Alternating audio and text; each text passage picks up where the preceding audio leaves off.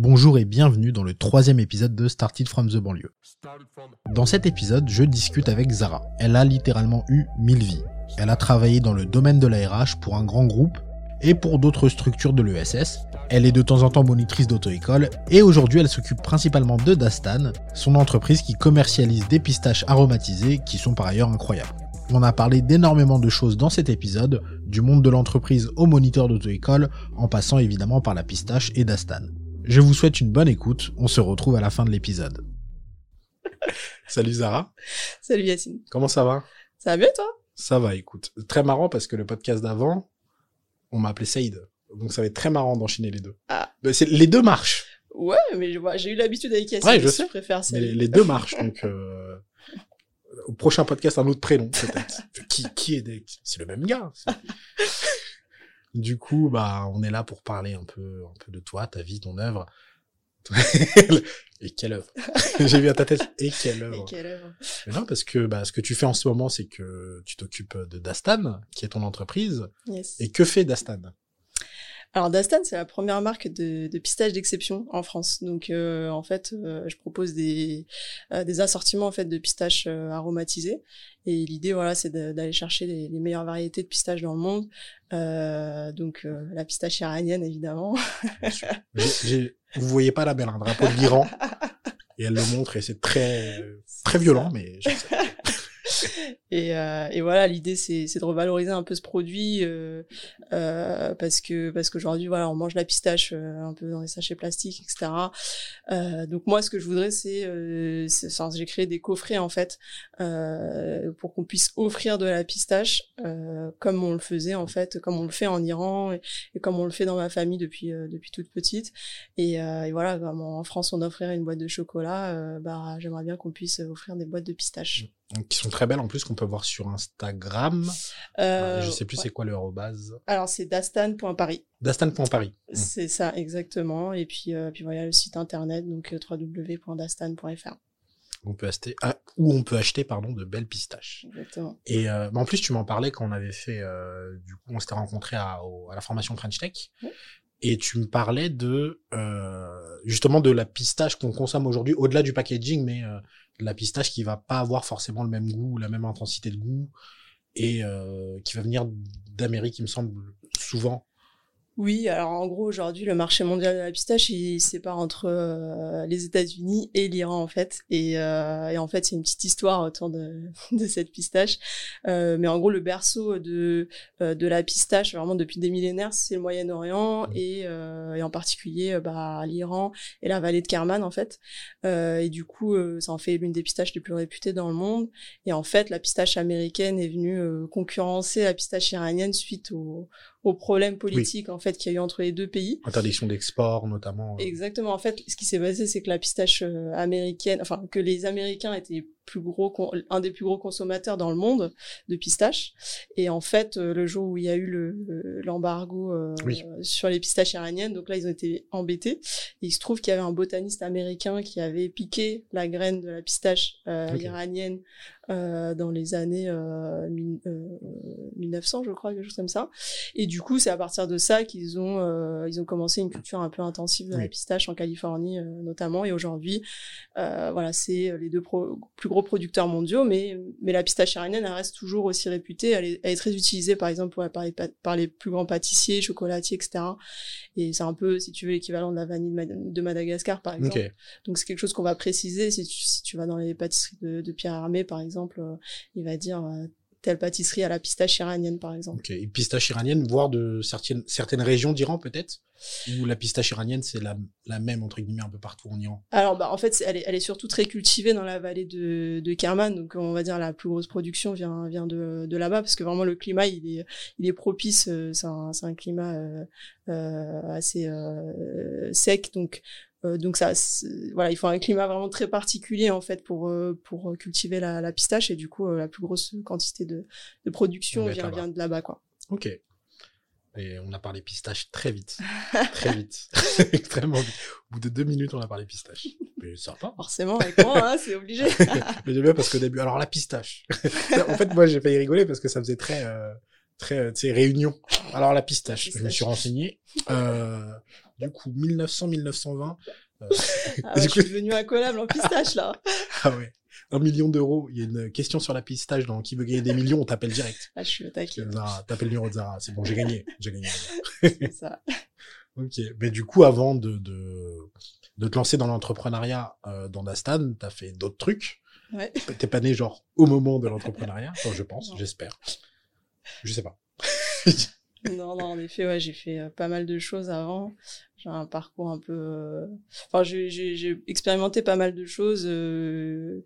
et je pense que bah mon parcours, euh, finalement, voilà, j'ai fait des choses différentes. J'ai un profil un peu polyvalent et du coup, c'était presque une évidence quoi l'entrepreneuriat pour moi parce que je me voyais mal faire quelque chose euh, un métier en particulier toute mmh. ma vie, rester dans la même boîte toute ma vie. Enfin, j'ai l'impression aussi c'est un peu générationnel, mais euh, mais aussi c'est une question de personnalité et moi ça me ça me convenait comme ça quoi. En plus, tu peux toucher à tout dans l'entrepreneuriat. Tu fais à la fois du commercial, du de l'innovation, enfin je sais pas comment mmh. expliquer, mais euh, de, de, de de la création aussi parce que tu dois créer pour les réseaux, enfin communication, enfin tu touches un peu à tout quoi. Clairement, clairement, c'est ce qui me plaît en fait, c'est que chaque jour euh, est différent et, et j'apprends en fait euh, chaque jour et c'est comme ça que, enfin, ça me fait rester en vie quoi, si tu veux, d'apprendre des choses. Plutôt que de faire tous les jours la même chose jusqu'aux vacances d'été où tu reprends après. Euh, c'est ça, ça me convenait pas trop ça. Mais du coup, tu avais fait, si je me trompe pas, des études plutôt orientées RH. Enfin, pas la licence, mais le master ensuite. Oui, alors en fait, j'ai fait une licence en économie-gestion mmh. d'abord.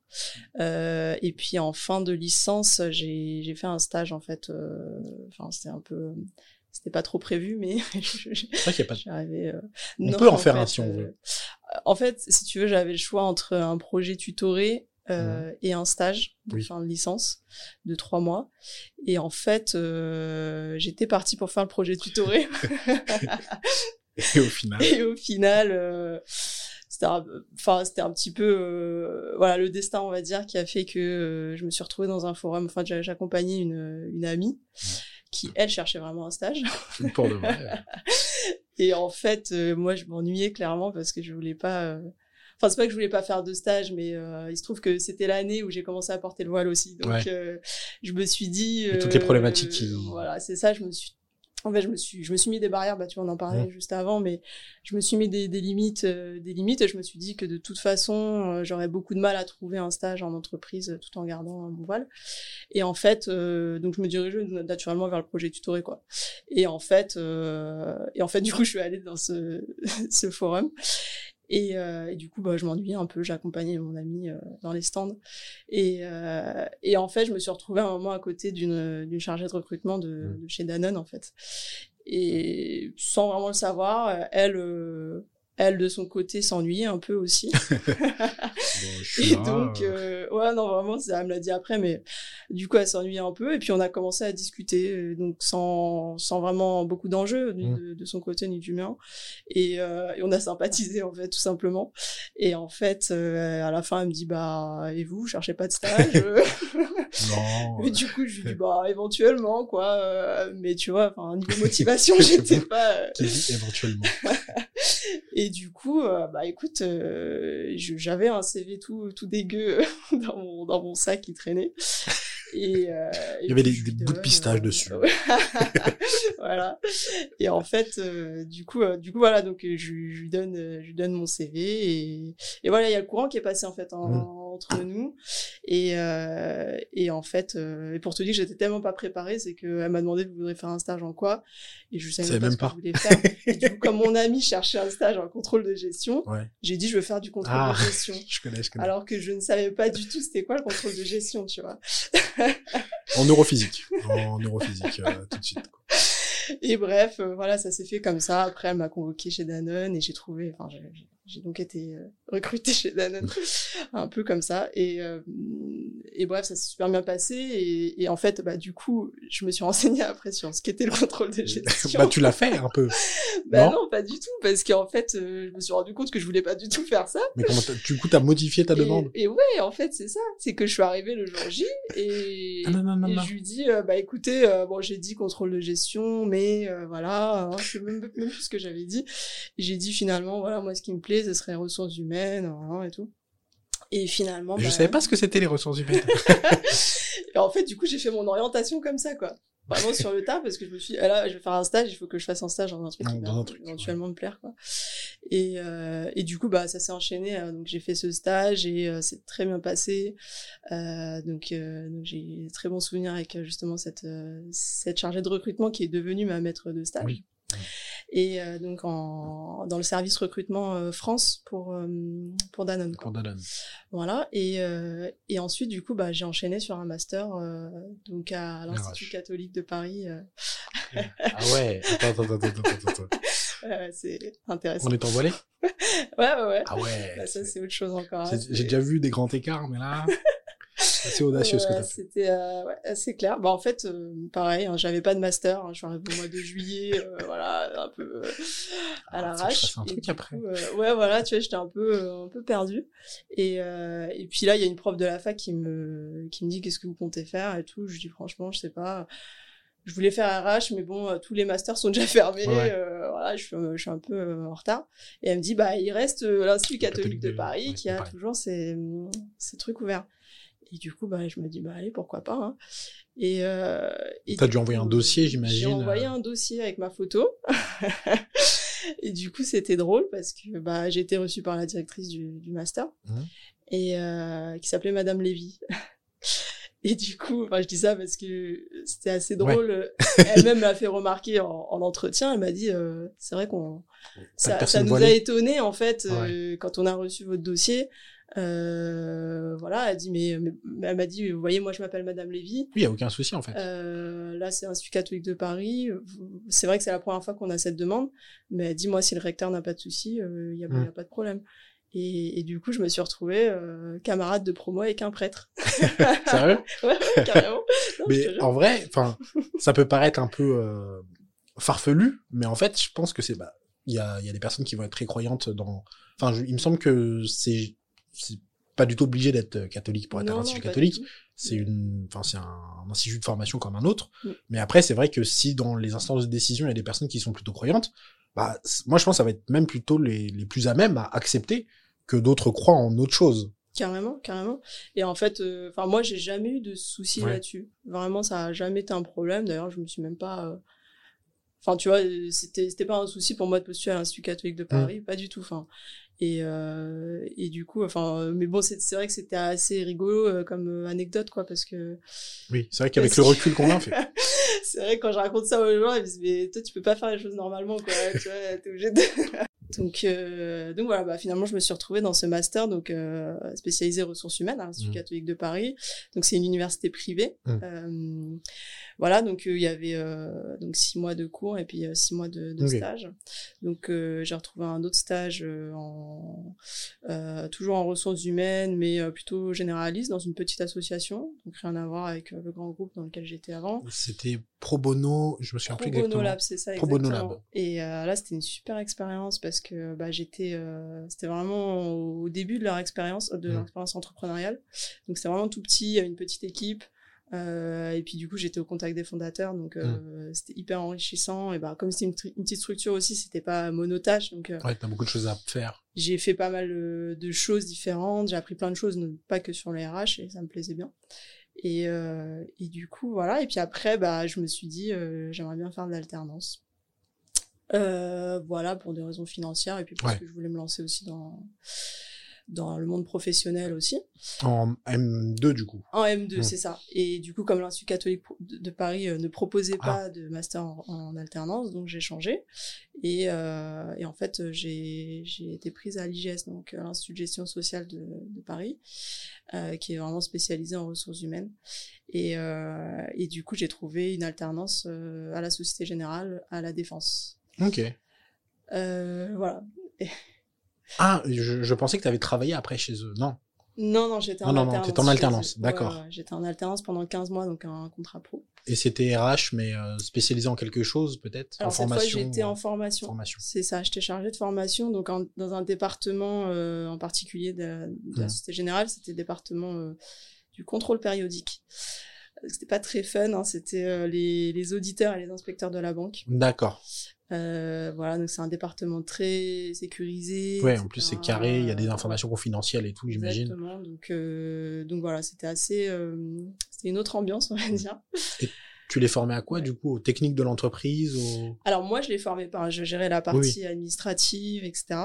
Euh, donc, pour, pour les envoyer en formation, en fait. Ok. Et la Société Générale aussi avait un parcours de formation pour, euh, pour les auditeurs de la banque, mmh. euh, donc propre à, la Société Générale. Et ils partaient aussi également en formation à l'extérieur aussi, dans des organismes. Et donc, c'était un travail assez administratif. je me suis pas plu du tout. Euh, dans cette expérience euh, parce que déjà euh, bah ça me correspondait pas au niveau du des tâches etc mmh. et puis il y avait pas une super ambiance quoi on va dire euh, je sais pas, ça c'était le grand écart, hein, l'expérience que j'avais oui, avant, avec les fondateurs seulement. C'est ça. C'était une organisation hyper agile, etc. Et là, je me retrouve en banque, c'est très rigide. Je suis dans un département particulier en plus, c'est encore plus rigide. Euh, donc, euh, donc voilà, t'imagines un peu le truc. Euh, donc il y avait il y avait pas mal de voilà de, de soucis de management etc donc c'était pas c'était pas évident bon j'ai quand même fait des belles, rencontres c'était quand même assez assez intéressant t'as appris des choses c'est sûr on apprend toujours des choses hein. en tout cas j'ai appris que je voulais pas continuer dans ce domaine là ni en banque ni en ni dans des grandes, structures. structures voilà c'est ça c'est tellement, de toute façon, c'est tellement, ouais, les grandes structures, c'est tellement rigide. Parce que, encore plus en banque où tu as des sécurités de fin, des sécurités, des, des, des, des process où ça, faut remonter au N plus 1, qui remonte au N plus 2, qui revient vers toi, avec qui tu as remonté au N plus 3. Oui, mais c'est ça, en fait, tu, dès que tu proposes une idée, c'est terrible, quoi. Ça met 10 ans à être validé. Si elle est validée, en plus. Et en plus, si elle est validée, c'est ça. Ouais. Enfin, c'est, ça me correspondait pas du tout, du tout, quoi. Vraiment. Euh, ok. Et après, du coup, après la Société Générale? Bah écoute, cette expérience, ça a un peu, euh, ça a un peu rincé. Hein. Franchement, euh, je suis ressortie de là-bas. Euh, enfin, je veux dire, j'étais un peu.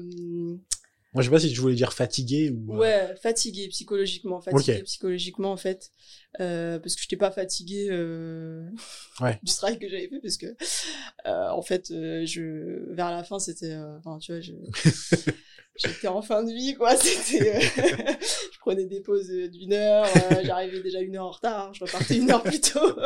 enfin, vraiment, tu vois, je voulais quitter cet endroit. Je te vois bien, je vais y aller. Euh, il est 11h, Zara. Il est 11h, la journée continue. en fait, c'est ni productif ni pour moi ni pour eux parce qu'en réalité, je me plaisais pas et tu vois, enfin, c'était pas voilà. Et du coup, du coup, après cette expérience, j'ai volontairement pas cherché du travail tout de suite en fait, euh, parce que j'avais besoin de prendre du recul par rapport à ça, euh, savoir vraiment ce que je voulais faire. Euh, est-ce que vraiment je voulais continuer dans le domaine des ressources humaines? Est-ce que c'était plutôt le milieu grande société qui me plaisait pas, etc. Donc j'avais pas mal de questionnements et puis tout simplement j'étais fatiguée psychologiquement. Franchement, euh, bon, je vais pas tout, tout raconter, mais c'est vrai que c'était un peu spécial l'ambiance et tout, euh, voilà. Et, euh, et du coup, euh, du coup, voilà, pendant plusieurs mois, j'en ai profité pour faire d'autres choses, euh, pour voyager un peu, etc. Et bien réfléchir à ce que ce que je voulais mmh. faire après. Euh, et aussi en parallèle de du coup de mon master 2 donc je l'ai validé, hein, euh, donc master en ressources humaines. Euh, donc j'ai préparé le diplôme de monitrice d'auto-école, ce qui n'a absolument rien à voir. Il y a une raison à ça. oui, en effet, oui. Une très bonne raison même. ouais, ouais, bah en fait c'est une entreprise familiale. Hein. C'est euh... deux, deux très bonnes raisons. Alors, bah, j'en vois une, c'est comment dire, mes, bah, mes parents qui ont une auto-école en fait. Du coup, ça fait deux. Deux très bonnes ah, raisons. D'accord, oui. Si on comprend plus mes blagues, moi je vais y aller. Hein, en effet, pardon. euh, oui, c'est ça. Donc en fait, euh, enfin moi je baigne dans le milieu des auto-écoles depuis euh, depuis un moment, et du coup, du coup c'était la dernière année où on pouvait le passer en candidat libre. Ah après c'était. Après ça passait, il fallait absolument faire la formation, et ça passait sur deux ans au lieu d'un an. Et c'est comment d'ailleurs le concours? Alors. Euh, bah, ça a changé depuis. Quand tu l'as passé en tout moi, quand je l'ai passé, en fait, je l'ai passé en candidat libre, donc j'ai pas suivi de formation. Euh, et en fait, il y avait une première phase d'admissibilité, euh, donc qui se passait, je crois, au mois de décembre, quelque chose comme ça où là en fait euh, bah tu c'est pas ça n'a rien à voir avec euh, la, la, la, conduite etc ouais. c'est vraiment pour reconnaître ton niveau de, de français euh, d'accord. euh, voilà oui. tu as une synthèse à écrire ton niveau plutôt dans ta capacité de, de synthèse d'analyse etc donc, plus scolaire au final voilà très scolaire et, et du coup après si tu passes cette phase tu passes du coup dans l'admission Euh, donc là, euh, tu as plusieurs épreuves. Donc tu as quatre, euh, quatre épreuves. Euh, ça se passe au mois de mai, je crois, comme ça. Donc tu as une épreuve euh, qui est donc le code en salle. Donc là où tu as des, des, euh, des élèves euh, tests donc tu- que tu ne connais pas. Mhm. Euh, et tu en as trois ou quatre, je sais, je crois. Et en fait, tu leur donnes un cours de code, Mhm. donc sur un sujet en particulier que tu tires au sort, il me semble. Euh, et donc là, tu fais un cours de, de code, quoi. Donc tu expliques la signalisation, par exemple. Il pose des questions. euh, Il pose des questions, voilà, c'est ça. voilà. Donc c'est un petit cours en salle comme ça, donc avec évidemment des examinateurs hein, qui voient Ouais. comment ça se passe. Ensuite, tu as, le, t'as un QCM, Mhm. donc sur le code de la route. Le vrai code de la route, pas celui que vous avez en auto-école. Ça, le vrai c'est celui qui ressemble au code pénal en fait. Ah, le vrai, oui, avec toutes les, tous les détails, oui, voilà, il fait à peu près la taille du, du code pénal. c'est tu vois. Donc là, c'est le vrai code de la route. Donc, euh, tu as le droit de l'avoir hein, pendant l'examen. Mm. Euh, mais voilà, c'est un test de rapidité. Oui, il faut voir, en euh, plus, faut chercher les infos Il faut et tout. chercher les Ouais. infos. Et puis, du coup, euh, c'est un QCM. Et du coup, après, tu as deux autres épreuves. Tu as l'épreuve, donc là, tu es en voiture. Mhm. C'est deux, les deux autres épreuves. La première, c'est la conduite commentée. Donc, euh, en fait, euh, tu conduis et tu dois commenter tout ce qui se passe. Donc, euh, voilà, il y a un piéton qui traverse, je vais donc ralentir, etc. etc. Ouais, tu dois Donc, expliquer en plus. Tu expliques Ouais. en fait ta conduite. Euh, voilà. Donc pareil, il y a des inspecteurs qui, qui sont dans la voiture. Euh, et quatrième épreuve, euh, la plus difficile, hein, enfin, en tout cas pour moi. Je pensais que c'est la troisième. Déjà, je t'ai pas eu en bas la troisième. non, jusque là ça va. Mais après la quatrième, c'est euh, bah là du coup c'est avec un élève en voiture. Ah bah ouais, Eh ouais. oui. Et donc c'est un élève que tu ne connais pas. Mm. Euh, donc c'est un élève que tu ne connais pas, tu connais pas son niveau, Ouais, son etc. niveau, Et donc euh, tu te retrouves euh, donc avec l'élève au volant. Mais c'est un vrai élève C'est un, vrai élève, oui, oui, qui est inscrit en auto-école, mais qui est pas de ton auto-école. Hein. Ah, mais c'est. Parce ah ouais. que, en fait, chacun doit ramener un élève test. Mais du coup, ils sont Oui, du coup, ils répartis. tournent. Voilà, c'est ça. Et, et du coup, bah, bah, j'ai, eu une élève débutante. Et, et du coup, tu as, très peu de temps pour savoir qu'est-ce que tu vas lui Mm. faire faire, comment tu vas l'évaluer, etc. Et quel cours tu vas lui donner. Et donc, tu as peut-être 5 minutes, 2-3 minutes, tu vois, où est-ce que tu lui parles, tu dis où est-ce que tu en es, est-ce que tu as fait ça, ça, ça. Mm. Et puis après, tu pars en circulation, donc avec deux inspecteurs derrière. Euh, et donc, toi, tu joues le rôle du moniteur. Donc, tu, Tu dois faire très attention. sur quelque chose en particulier, tu vois. Mm. Euh, ça peut être n'importe quoi, Mm. l'arrêt de précision, bref, euh, peu importe. Et du coup, voilà, tu donnes un cours de, de conduite. Donc c'est très stressant. Ah, c'est hyper stressant parce que. En plus, ça peut être un élève qui est peut-être un peu loin, mais il a oublié de faire ça, ou il a peut-être pas Ouais, tellement su. peut... Tu n'as pas du tout l'expérience Ouais. de cet élève. C'est-à-dire, euh, tu sais pas, est-ce qu'il gère bien ça, ça, etc. Mm. Donc, euh, donc tu as le stress de l'élève à gérer. Et puis Ouais, et le tien. euh, voilà, le tien. Ah ouais. donc c'était pas évident. J'aimerais pas faire cette épreuve. hein. C'était vraiment pas évident. Et, euh, et en fait, je l'ai passé avec ma sœur. On a passé l'examen avec ma sœur. En même temps. En même temps, voilà, on, on a profité. Et du coup, bah, on l'a eu toutes les deux. Euh, voilà. C'est un examen qui est. Je sais pas si au niveau du pourcentage de réussite, c'est un examen qui est très exigeant, assez exigeant. euh, Euh, alors, Je sais pas si- c'est par, c'est par département. hein. Oui. Euh, donc ça dépend, mais euh, alors sur notre département, moi j'étais sur 93, euh, je crois qu'il y a c'est assez assez difficile. Il y a pas mal Ouais. de demandes. Je saurais pas dire au niveau du pourcentage, mais en tout cas c'est quand même assez assez, compliqué. sélectif, ouais. C'est sélectif, ouais, c'est ça. Je pense qu'il doit y avoir un minimum à avoir peut-être pour renouveler. euh, Bah ouais, c'est ça. Et puis après aussi, il y a, bah, il y a les notes. Hein. Tu peux avoir des notes éliminatoires, tu vois. Oui. Si t'es en dessous de 7, par exemple, sur un des examens, c'est foutu, quoi. Ok. Donc, euh, Tu peux avoir 20 partout si t'as eu moins de 7. Ouais. Voilà, c'est ça, exactement. Donc, euh, donc voilà, mais bon, finalement, euh, Le fil en aiguille, on l'a eu. euh, euh, franchement, euh, voilà, c'était pas dit hein, qu'on l'ait, qu'on l'ait, mais, Ça s'est bien passé. mais ça s'est bien passé. Donc, euh, donc voilà. Euh, je suis aussi diplômée euh, enseignante de la conduite. Est-ce que t'as d'autres diplômes à faire valoir? Je suis aussi agricultrice. Ouais, bah, pourquoi pas un jour euh, Non, non, j'ai pas de diplôme, c'est déjà pas La mal. passion des diplômes. ok. Putain, je savais pas du tout comment ça se passait cet examen. Ouais, ouais, c'est assez particulier. Bah, quand t'es pas dans le milieu, hein, c'est. Ouais. Toi, t'avais tes parents qui l'avaient déjà passé du coup? Bah, en fait, il y a ma mère hein, qui a le diplôme de Ton père, il l'a pas? Mon père ne l'a pas. hein. Il s'occupe de l'auto-école, mais euh, il fait euh, pas. D'ailleurs, il s'occupe plus de l'auto-école, mais euh, il, s'occupait d'administratif, etc. Quoi. Voilà. Ouais, Du coup, bah, t'as pu demander déjà à ta mère. euh, Ouais, bah, j'ai été formée par elle, en fait, parce que moi, j'avais pas de formation. Oui, c'est vrai que t'avais pas de formation. Donc, j'ai appris sur le tas. Hein. C'était. Euh... Voilà, c'est je le frein, là, c'est l'accélération. euh, et, puis, euh, et puis voilà, j'ai appris comme ça. Hein. Ok. On ouvre la porte comme ça, voilà. Tout ce que t'as à savoir. Le reste ne sert à rien. Ouais, c'est ça. Et du coup, tu donnes des cours. Euh, Enfin, tu, il y a quelques ans, je sais pas si t'en donnes toujours, mais t'en donnais des cours de conduite. Oui, euh, alors j'en ai donné après euh, ponctuellement. Ouais. Voilà, quand j'avais quand ma mère avait besoin d'un coup de main, ou bien moi quand j'avais des moments, etc. Et puis là, bah, depuis que j'ai lancé mon projet, je travaille Oui, en parallèle. voilà, comme, enfin, ça me permet d'avoir un emploi du temps plus flexible, quoi. Mm. Donc, euh, je travaille à mi-temps euh, en donnant des cours de conduite et le reste du temps, je suis sur mon projet. Et euh, c'est pas un stress de donner des cours de conduite, parce que c'est un stress d'en recevoir, mais d'en donner. Je suis désolé, je bloque sur les cours de conduite. hein. Ouais, ouais, non, mais je vois, c'est- tu sais que c'est Parce que on se marrant demande. parce que beaucoup de gens me posent des questions Bah sur ouais, ça.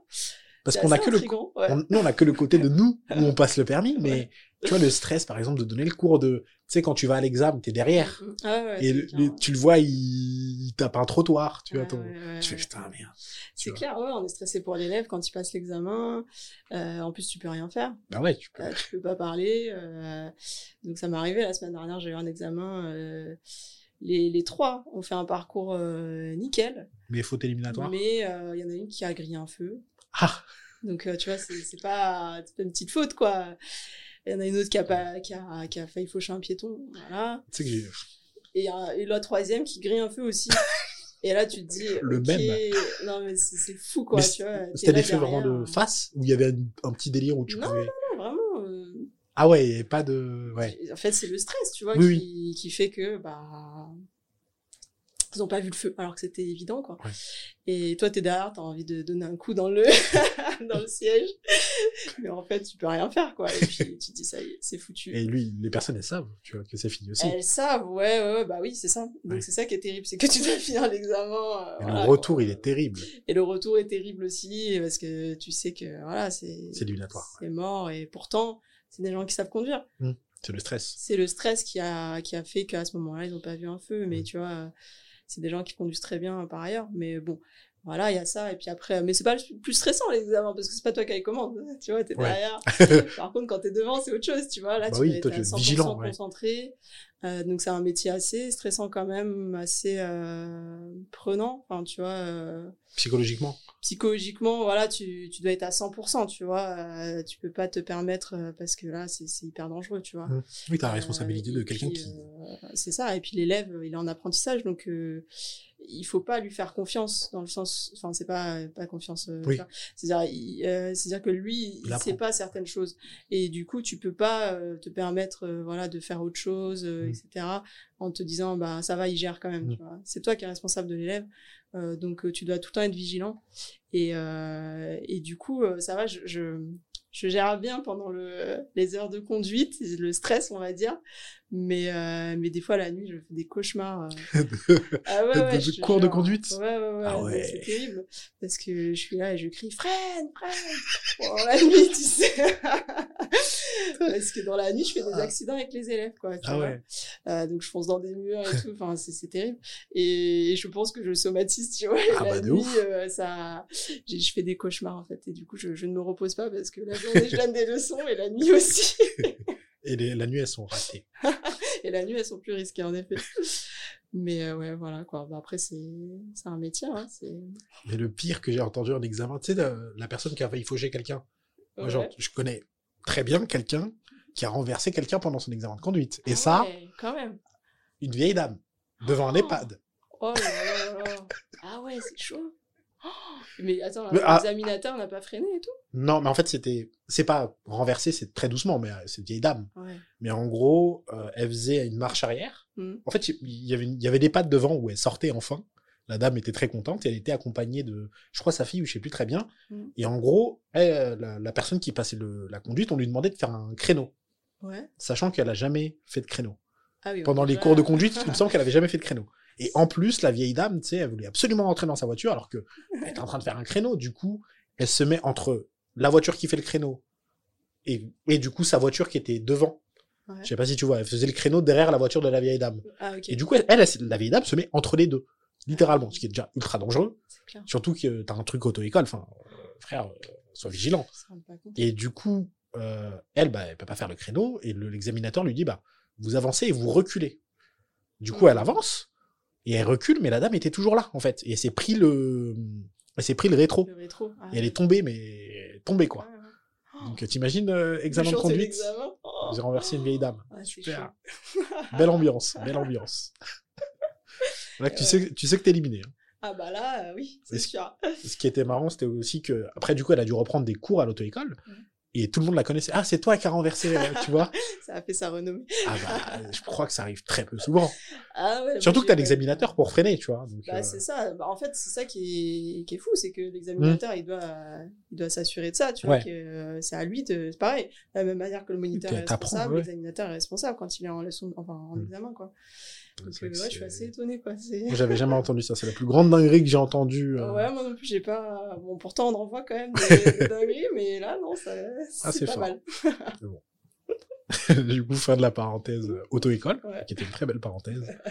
En vrai, c'est hyper... Oui, je pense qu'on pose plein de questions parce que les gens ne savent pas.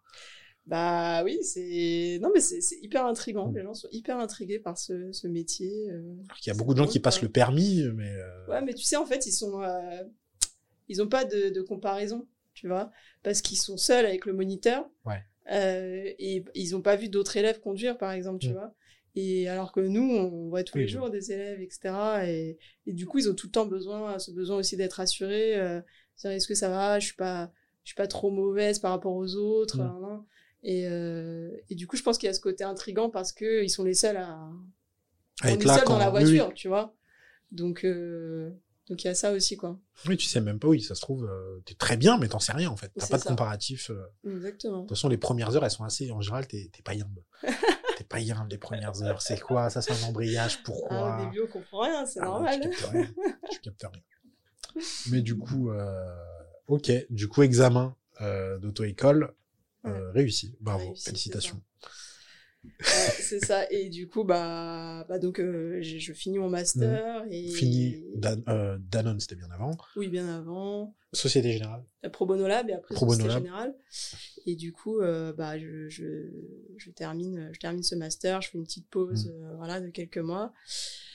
Et du coup, après, bah, je commence à chercher du travail Mm. euh, et je trouve du travail. Donc là, je, je cherche plutôt dans le monde de, de l'ESS, hein, l'économie sociale et solidaire, euh, parce que parce que en fait, je suis je suis intéressée par ce monde-là parce que pour moi, c'est euh, c'est un milieu qui réunit, euh, si tu veux, l'aspect économique et l'aspect social.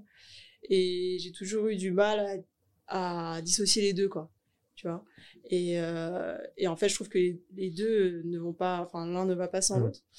Et en fait, je trouvais enfin un, un milieu où ça pouvait, ça pouvait matcher, quoi. Euh, bon, j'étais je, après, après, euh, après des expériences, etc., euh, je pense que je, je pense pas que ça soit vraiment ça, tu vois. Donc, euh, l'un bah, l'un peut aller avec l'autre, mais en négatif aussi. Oui, c'est ça. Et en fait, et en fait, euh, monétiser, enfin pas monétiser, mais mais euh, tu vois, faire en sorte que les associations aussi soient sur le même modèle que les entreprises, c'est pas Mm. toujours une bonne chose aussi, tu Mm. vois. Parce qu'il il y a, c'est pas la même, c'est pas le même objectif. Oui. euh, derrière et en fait euh, et ça peut être parfois un peu dangereux Euh, donc Dans quel sens? dans le sens où où bah finalement tu vois pas mal de, de structures de l'ESS qui qui comment dire vont vont jouer avec les chiffres parce que parce qu'on les pousse à la performance Mm. et en fait euh, finalement en, en délaissant un peu le fond euh, donc euh, ce qui compte c'est le nombre de bénéficiaires mais pas forcément ce que ce que La mesure d'impact réel, ouais. voilà c'est ça. Et ça j'ai eu du mal à trouver finalement euh, voilà vraiment enfin je trouve que c'est difficile en tout cas d'allier les deux. Je dis pas que c'est impossible mais mais c'est difficile. Donc j'ai en fait j'avais une très très bonne vision de l'ESS quand j'avais fait Pro Bono Lab et ça m'a ouvert à plein de choses Euh, mais après j'ai un peu euh, relativisé sur euh, Mm. sur ce monde là quoi Il y a des bonnes et bon- des ça. moins bonnes structures partout aussi, euh, même exactement dans le SS. et dans, même dans le SS et, et du coup voilà donc bon bref en tout cas je me, je me suis dirigée vers ce milieu là parce que ça m'intéressait et du coup j'ai trouvé dans une petite asso qui s'appelait les alchimistes à l'époque et, et, du coup qui qui proposait des, des ateliers et de la formation pour pour les entrepreneurs sociaux. Mmh. donc donc j'étais vraiment vraiment dedans quoi. J'étais dans un dans un tiers lieu qui s'appelait les Grands Voisins à Paris 14e. Donc pareil, j'étais vraiment dans le milieu de l'ESS à Paris. donc ça s'est très bien passé. j'ai adoré cette période. C'était pendant ça un, an un an et quelques mois. Mmh. Euh, parce que pareil, c'était une petite équipe. Euh, on s'entendait tous très bien. Euh, on a fait plein de choses. ce que je faisais, ça m'intéressait. Pareil, je touchais à plein de choses. on va dire, j'étais un peu coordinatrice des, Alors, projets. on avait un, gros projet, c'était le, Fabulus, qui était un bus réaménagé en fait, un vrai bus de la RATP, qui avait été réaménagé à l'intérieur pour euh, pour devenir un espace de formation en fait et d'accueil pour les entrepreneurs euh, les entrepreneurs surtout des quartiers mmh. euh, ou des, des territoires enclavés. Euh, donc on a on, on a enfin c'était un super projet. Euh, on est parti dans plusieurs territoires à Aulnay Bondy etc mais en fait c'était un modèle économique qui qui était trop coûteux. Et on n'a pas réussi vraiment à trouver le modèle économique en fait de mmh. de cette structure. Mais en tout cas, c'était hyper intéressant parce que du coup, euh, j'étais un peu chargée de partenariat pour euh, sur les territoires. Euh, j'accueillais aussi les entrepreneurs. Et puis ça, ça m'a, ça m'a aussi, ça m'a rapproché du monde de l'entrepreneuriat aussi, parce que j'ai rencontré plein de plein d'entrepreneurs. j'ai rencontré plein de partenaires qui étaient dans le milieu de l'entrepreneuriat. voilà, j'ai fait plein de choses différentes. Euh, donc c'était hyper intéressant, j'ai beaucoup aimé mon équipe, euh, ça s'est franchement très bien passé. Euh, et puis, et puis bah, comme je t'ai dit, le modèle économique était, était un peu bancal. Et du coup, du coup, il y a eu une liquidation judiciaire en fait. Donc ça s'est terminé comme ça. donc sinon, je, je, je serais resté. Tu serais resté. Ouais, peut-être. Ouais, Bon, je sais pas combien de temps, mais en tout cas, euh, en tout cas, je m'y plaisais bien. Et du coup, euh, du coup, bref, ça s'est arrêté un peu brutalement mmh. avec la liquidation judiciaire. Euh, mais pareil, la liquidation judiciaire, c'était quand même une expérience. Comment ça, comment ça se passe, etc. Ouais, bah en fait, on, on, apprend à tout le monde à ouvrir des entreprises, mais, pas les fermer. Pas les fermer. C'est vrai. Donc là, c'est le système D. Hein. Franchement, tu te retrouves, tout s'est passé en une semaine. Ah ouais? C'était c'était la folie on appelait des avocats dans tous les sens etc enfin ah en fait euh, en fait comment ça se passe? Bah en fait tu te tu te déclares en cessation de paiement mmh. Parce que euh, l'association n'a plus bah, au tribunal tribunal de commerce. D'accord. Tu, en fait, tu déclares que tu es en cessation de paiement, euh, donc tu n'arrives plus à payer euh, tes, fournisseurs, tes salariés, etc. Et, euh, et du coup, après, tu dois monter un dossier donc, tu as le choix entre redressement judiciaire ou liquidation judiciaire. Si tu choisis de continuer, mais redressement judiciaire, il faut, il faut voilà quelqu'un qui porte le projet, etc. Un nouveau repreneur. C'est ça, et qui, qui, enfin pas forcément un nouveau repreneur. Ça veut dire ça aurait pu être seulement. Mais un plan de reprise. Mais il faut qu'il y ait un plan derrière, etc. Et vu que notre modèle économique n'était pas bon de base, je pense, euh, c'était compliqué en fait de faire ça.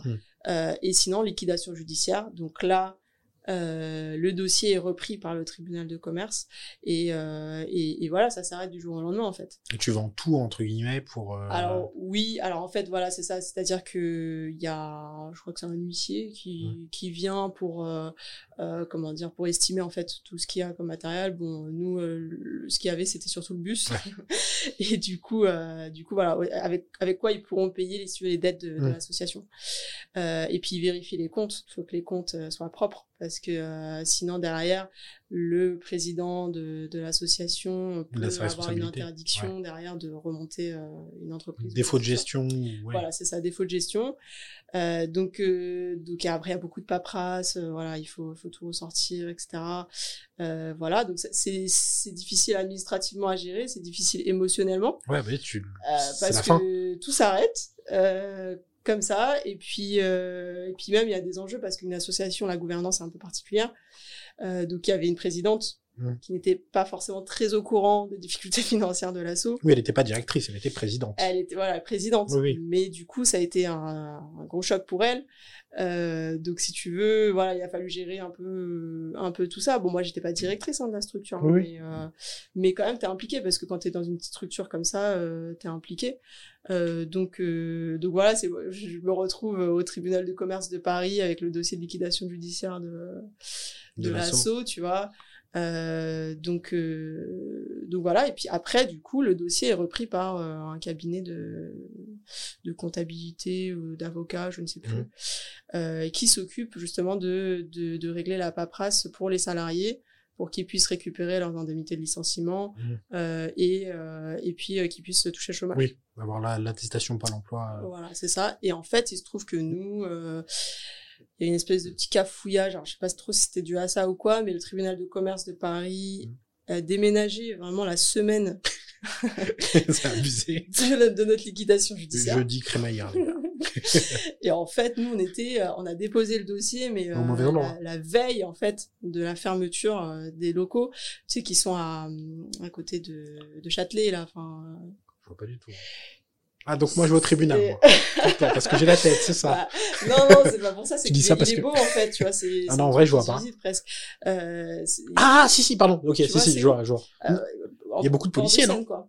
Ah oui, enfin oui, j'imagine, ouais, ouais. Ok. Mais en tout cas, après, il a déménagé vers euh, vers le nord de Paris, là, tu vois, dans des locaux hyper euh, récents. Ok, dans la joie. voilà, je...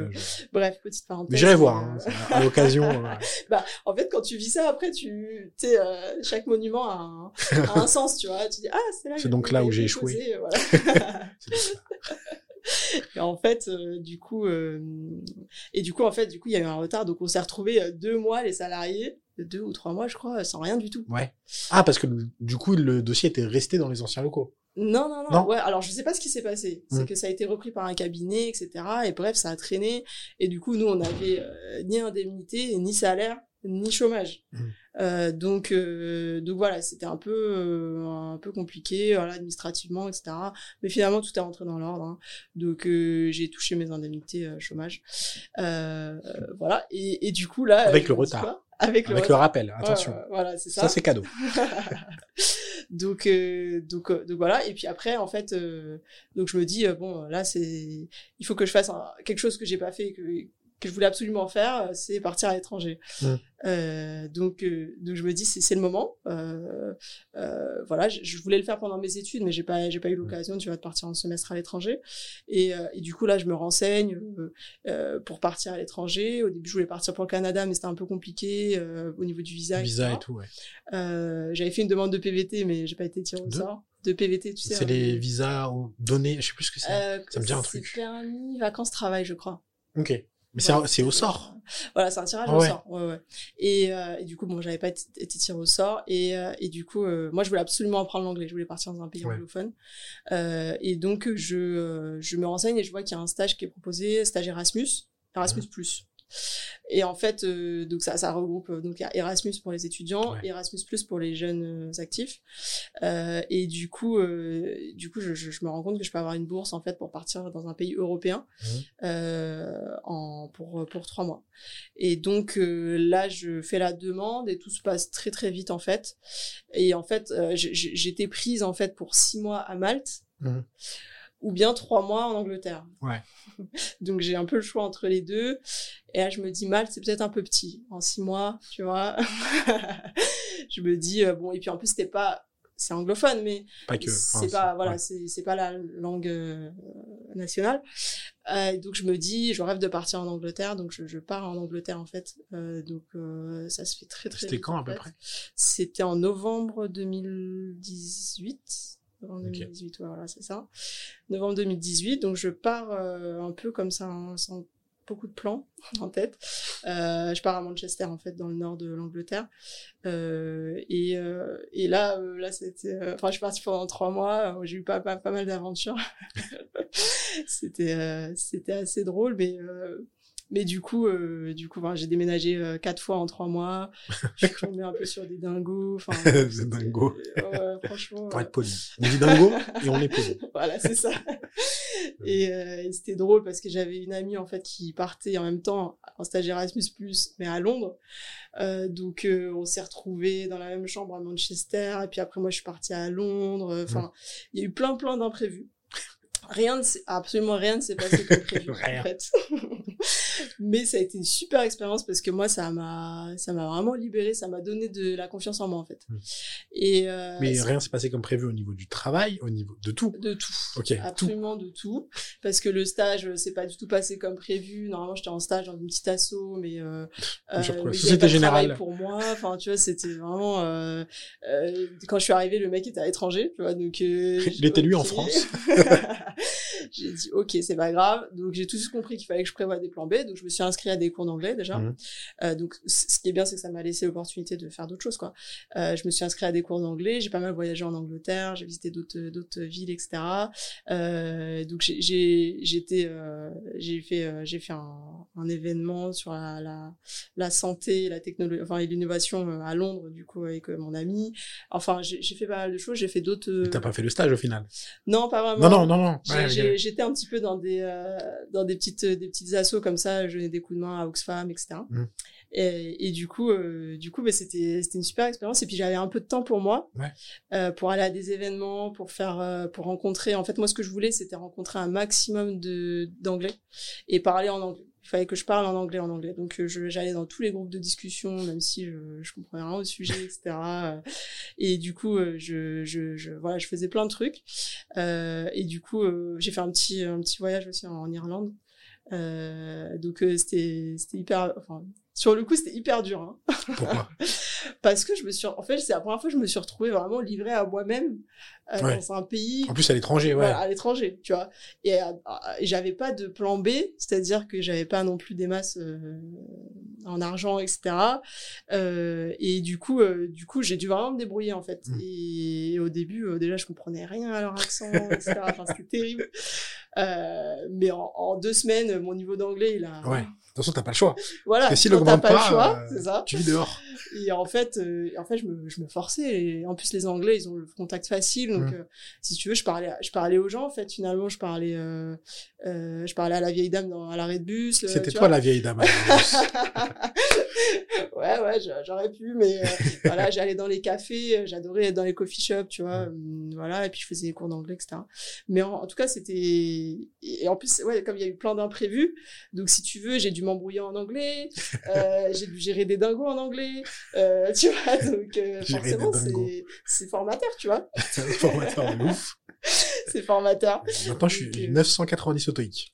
Ça voilà, alors je dis pas que je suis bilingue, mais en tout cas, j'ai bien, j'ai bien évolué. Euh, et du coup, là, ça m'a permis de bien réfléchir en fait à ce que je voulais faire, etc. Mm. après.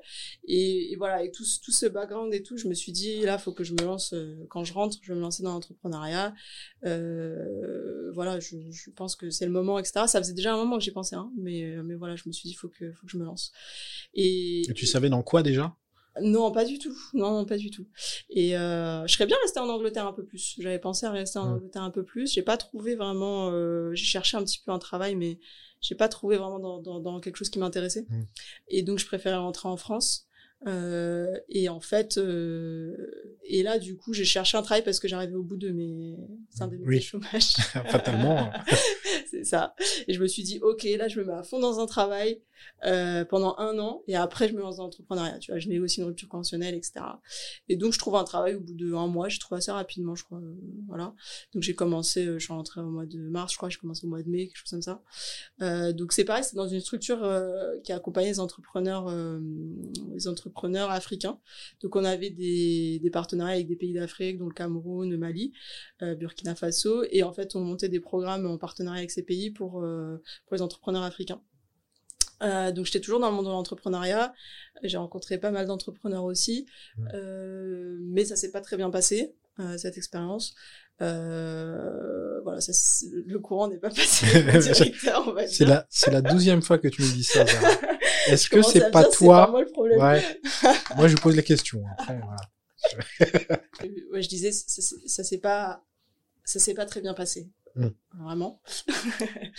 et, euh, et en fait, euh, du coup, euh, du coup, j'ai, j'ai comment dire, le poste, était, le, poste n'était pas inintéressant en soi, Mm. hein, mais, mais bon, c'était C'était plus. comment ça a été fait, etc. Voilà, ça m'a pas trop, enfin ça m'a pas trop plu. Et du coup, du coup, ce qui s'est passé, c'est que au mois d'août, je découvre la, l'appel à candidature pour la French French Tech. Tech, Ouais. par hasard.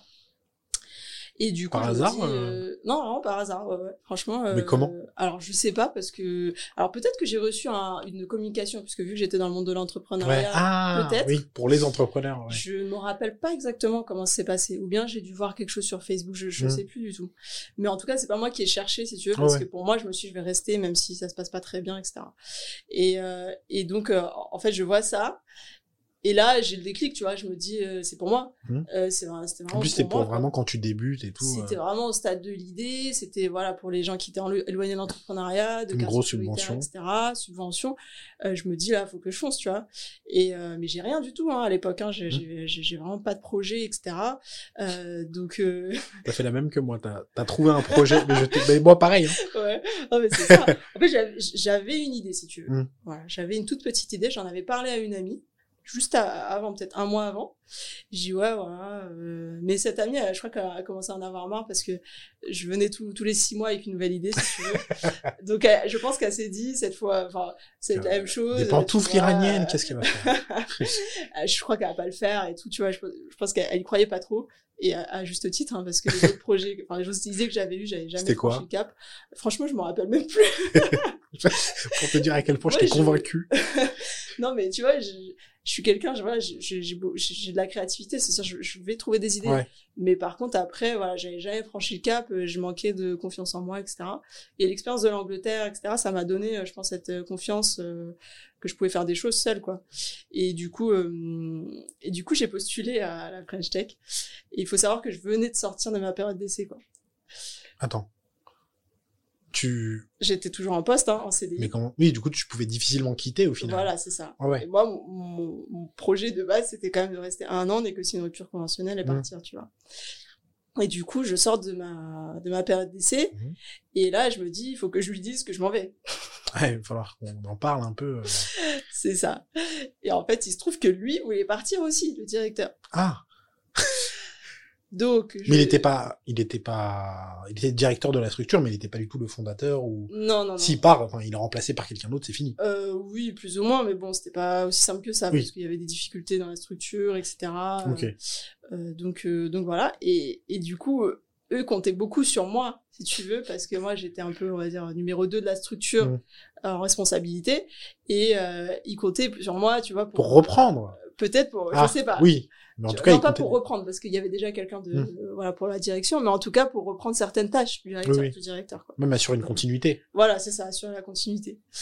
Et du coup, j'arrive avec tout ça, si tu veux, euh, dans son bureau, en étant pas sûre d'être prise à la French Tech. Ouais, c'est vrai. Parce que j'avais juste postulé avec mon idée de pistache, Mhm. quoi. Tu vois, le truc, euh, je sais, enfin, j'avais, enfin, voilà. Et du coup, euh, et du coup, je lui dis, bah voilà, moi je veux partir et tout. Déjà qu'on n'était pas en très bon terme. Moi aussi. Lui aussi veut partir.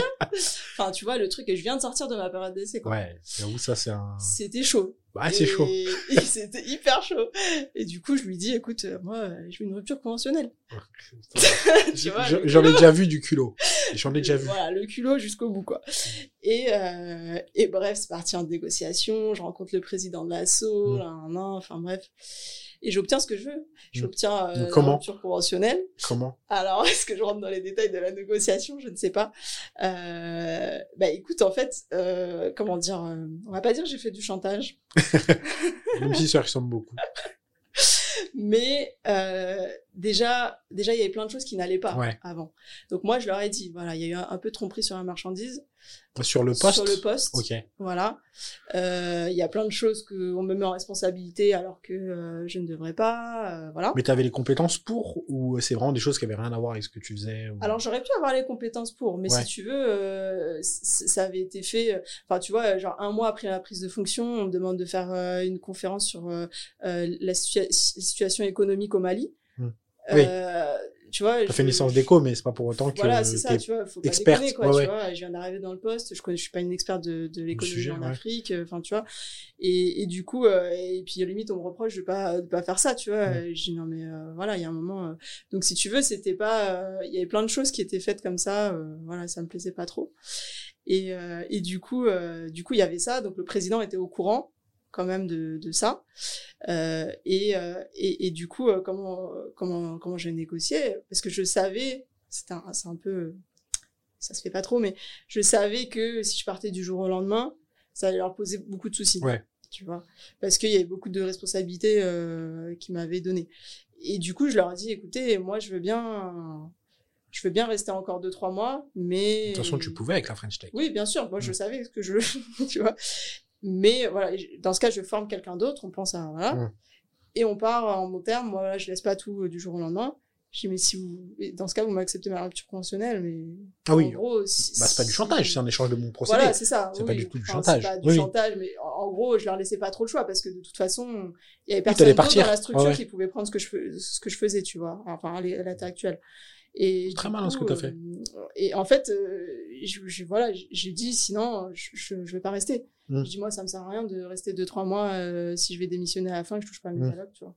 Et du coup, euh, du coup, vous me voyez pas dans 48 heures, quoi. Et, euh, et du coup, bah voilà, le choix était vite fait et, et donc ça s'est passé comme ça. Donc j'ai bossé pendant deux trois mois, j'ai recruté ma ma ma successeuse et euh, et voilà, et j'ai eu ma rupture conventionnelle. Donc j'ai travaillé six mois en fait euh, pour eux. Et, euh, et du coup, et ben, j'ai j'ai appris en fait après avoir quitté mon poste que j'étais prise à la French Tech. Parce qu'on l'apprend en fin novembre. C'était Non. fin, ouais, c'était, euh, je sais pas, en novembre. Ouais, c'était fin novembre. Ouais, hein. C'était mi-fin novembre. Ouais. Et tu... Attends, du coup, la rupture, tu la demandes quand?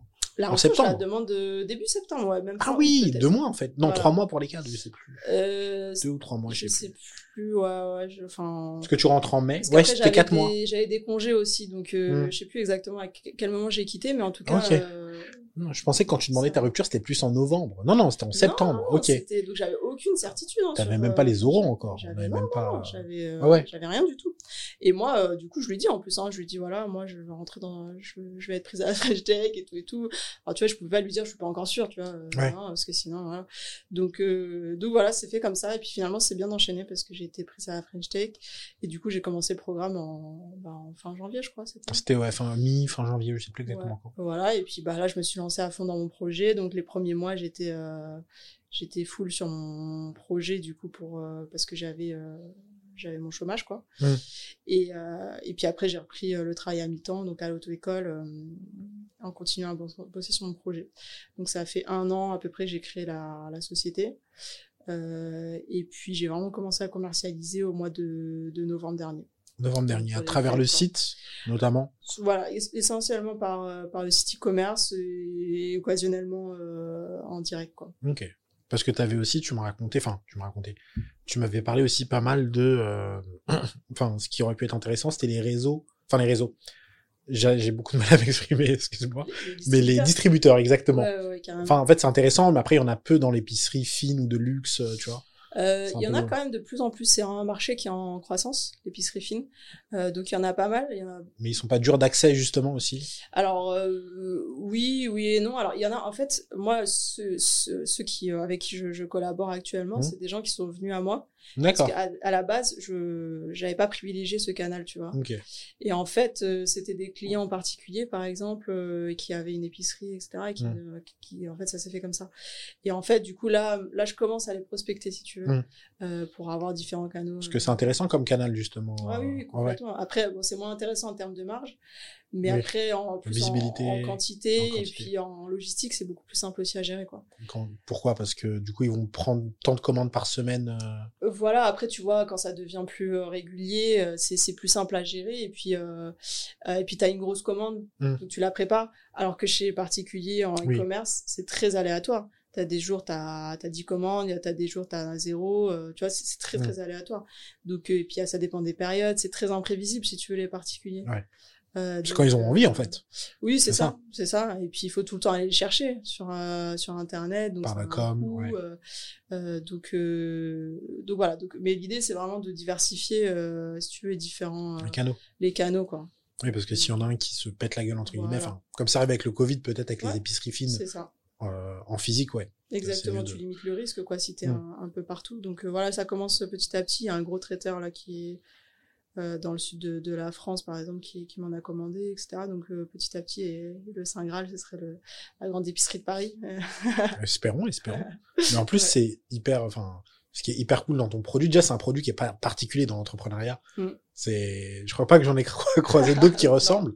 Mais ce qui est cool dans le tien, c'est que, en vrai, enfin, Bien sûr, il y a tout le packaging, toute la commercialisation et tout, mais c'est très facile de savoir si le produit te plaît ou pas. Tu T'as le goûter. Sans vraiment en quelques secondes, dizaines de secondes, tu sais si le produit te plaît ou pas. Tu le goûtes. C'est sûr. Et, euh, et ouais, ouais, en fait, c'est ce qui marche bien dans la, la food, c'est que. Mmh. C'est que, euh, c'est que voilà, il faut, faut que ça soit bon. C'est mmh, la première, euh, première euh, condition. Euh, et, et, et, je sais que mon produit, il est bon. Après, ça dépend des, goûts de chacun, si tu veux. C'est comme tout. Il y en a qui aiment pas la pistache, peu importe, c'est pas grave. Euh, on, peut, peut pas plaire à tout le monde, mais, euh, mais en tout cas, je sais que c'est un produit de qualité mmh. et qui a du goût, tu vois. Euh, donc, donc ça, c'est la première des conditions. Et après, le packaging, évidemment, ça, c'est hyper important aussi pour l'épicerie et tout. Il y a aussi un inconvénient aussi au fait d'être dans la food. Mmh et en e-commerce, c'est que du coup, les gens ne peuvent pas tester, tu vois. Ah oui, ouais. Donc c'est un peu risqué, si tu veux, de prendre un, produit euh, alimentaire, euh, sauf si c'est des choses dont tu as l'habitude, mm. tu vois, que tu vas faire tes courses euh, sur Carrefour en ligne. Mais, mais sur des produits innovants comme ça, tu as aussi le risque des gens bah, qui, qui, qui sont frileux, du coup. Qui sont frileux d'acheter quelque chose qu'ils n'ont jamais goûté. Mm. Du coup, c'est plus du bouche à oreille de quelqu'un qui a déjà goûté, peut-être qui va recommander. Pas forcément. Il y a, y a, quand même beaucoup de curieux parce que comme c'est un produit aussi euh, bah, nouveau, nouveau ouais, donc les gens euh, et puis il y a une promesse derrière, euh, c'est-à-dire que moi j'ai un message très clair euh, sur mes publicités etc. c'est je dis que c'est la meilleure pistache du monde. Mmh. Alors c'est très clivant c'est ce qui est recherché, c'est l'effet recherché aussi, tu vois. Parce que. Euh, je suis pas d'accord, je vais goûter. Voilà, c'est ça, tu vois, ça crée quelque chose. C'est comme le couscous. Donc, euh, voilà, tu vois, c'est drôle parce que quand je mets ça, alors il y a les Grecs qui viennent et qui disent non, la meilleure pistache du monde, c'est la pistache grecque. Et puis les Turcs qui viennent dire euh, pareil, hein, enfin, tu vois. et, et c'est drôle, tu vois. Et en fait. Et en fait, on peut pas dire quelle est la meilleure pistache du monde si tu veux. Ça va dépendre de la personne. Mais en tout cas, c'est la pistache la plus réputée.